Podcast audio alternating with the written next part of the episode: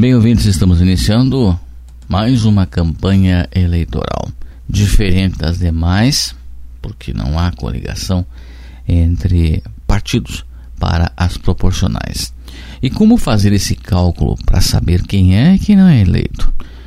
Bem, o chefe do cartório eleitoral de Rebouças, Marco Canever, explicou é, como é que funciona esse cálculo, então, para definir quem serão os vereadores eleitos. Acompanhe.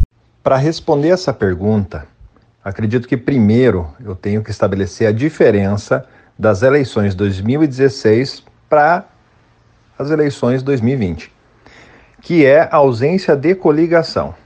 Então, em 2016, os partidos, né, nós temos vários partidos, mais de 30 partidos no Brasil, chegava na época da eleição, eles se juntavam em uma coligação. E o grupo se aproveitava, né, to, todos os candidatos podiam ser de, de qualquer um desses partidos coligados, e o grupo se aproveitava do voto de todo mundo, de, de que qualquer candidato recebia. Já nas eleições 2020, isso está vedado, ou seja, cada partido lança os candidatos a vereador desse partido. Não existe mais a junção de partidos para lançar candidato a vereador. A coligação só é permitida para a eleição majoritária, que é o que? A eleição para prefeito e vice-prefeito. Como eu disse antes, a eleição para prefeito e vereador é chamada de eleição majoritária. Por quê?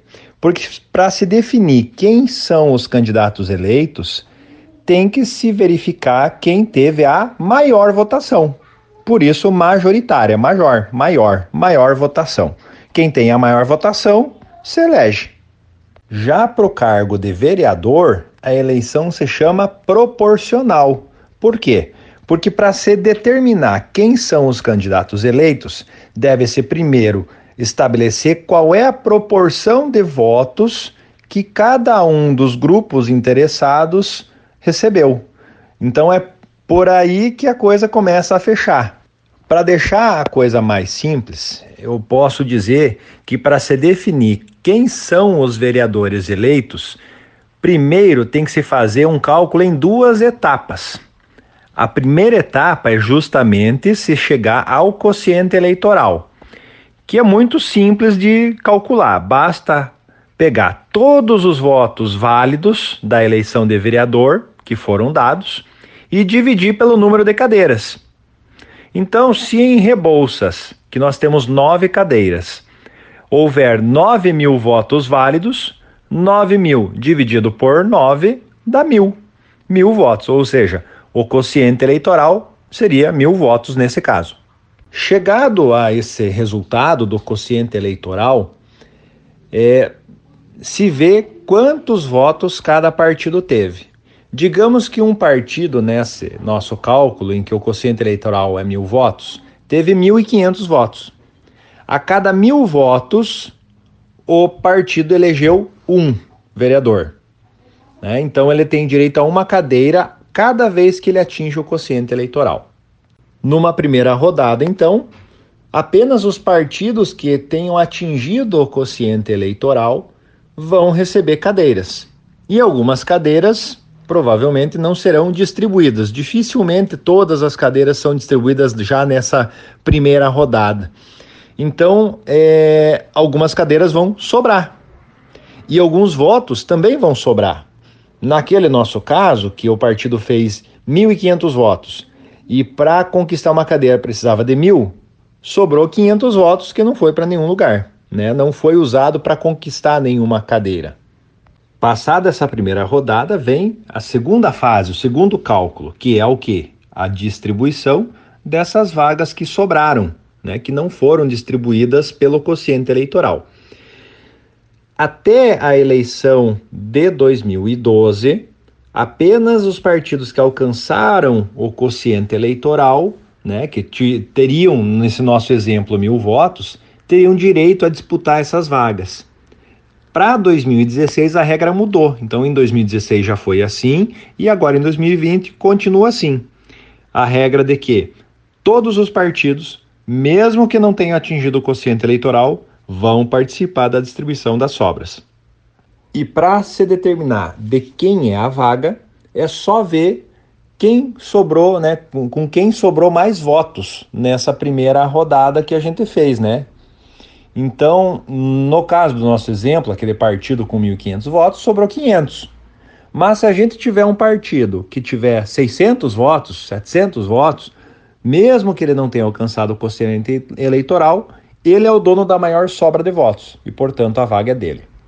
Eu costumo, por vezes, tratar a distribuição das vagas de vereador transformando o voto em um vale.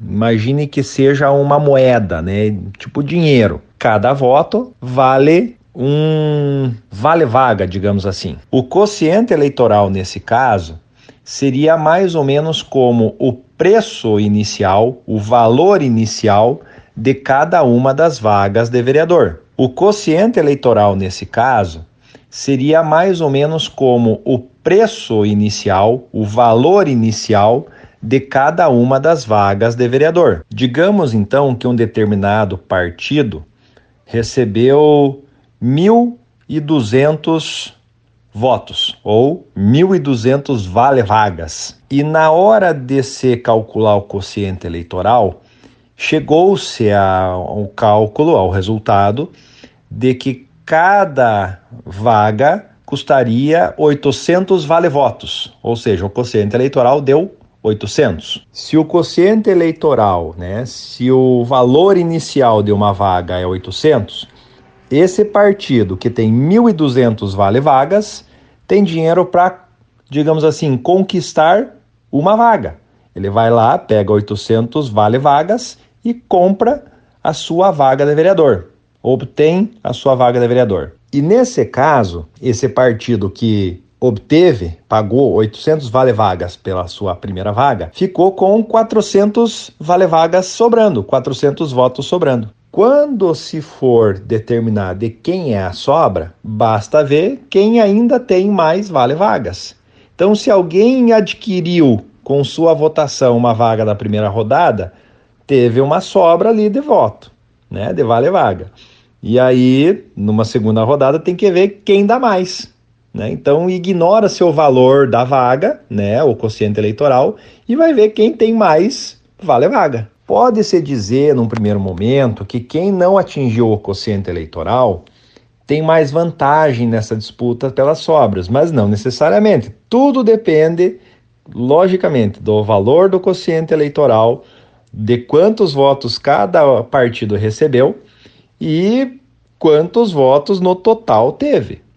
Então, esse tipo de projeção sempre vai considerar uma hipótese, um chute de quantos votos vai existir no total. Mas o verdadeiro cálculo, o verdadeiro resultado, só se obtém depois do resultado da totalização. Depois que todos os votos são somados, é que a gente pode realmente fazer aquela conta do quociente eleitoral porque o primeiro dado que é necessário é justamente o total de votos válidos. Sempre tem sobra, Jussara, é porque nunca a conta vai fechar sem nenhuma sobra.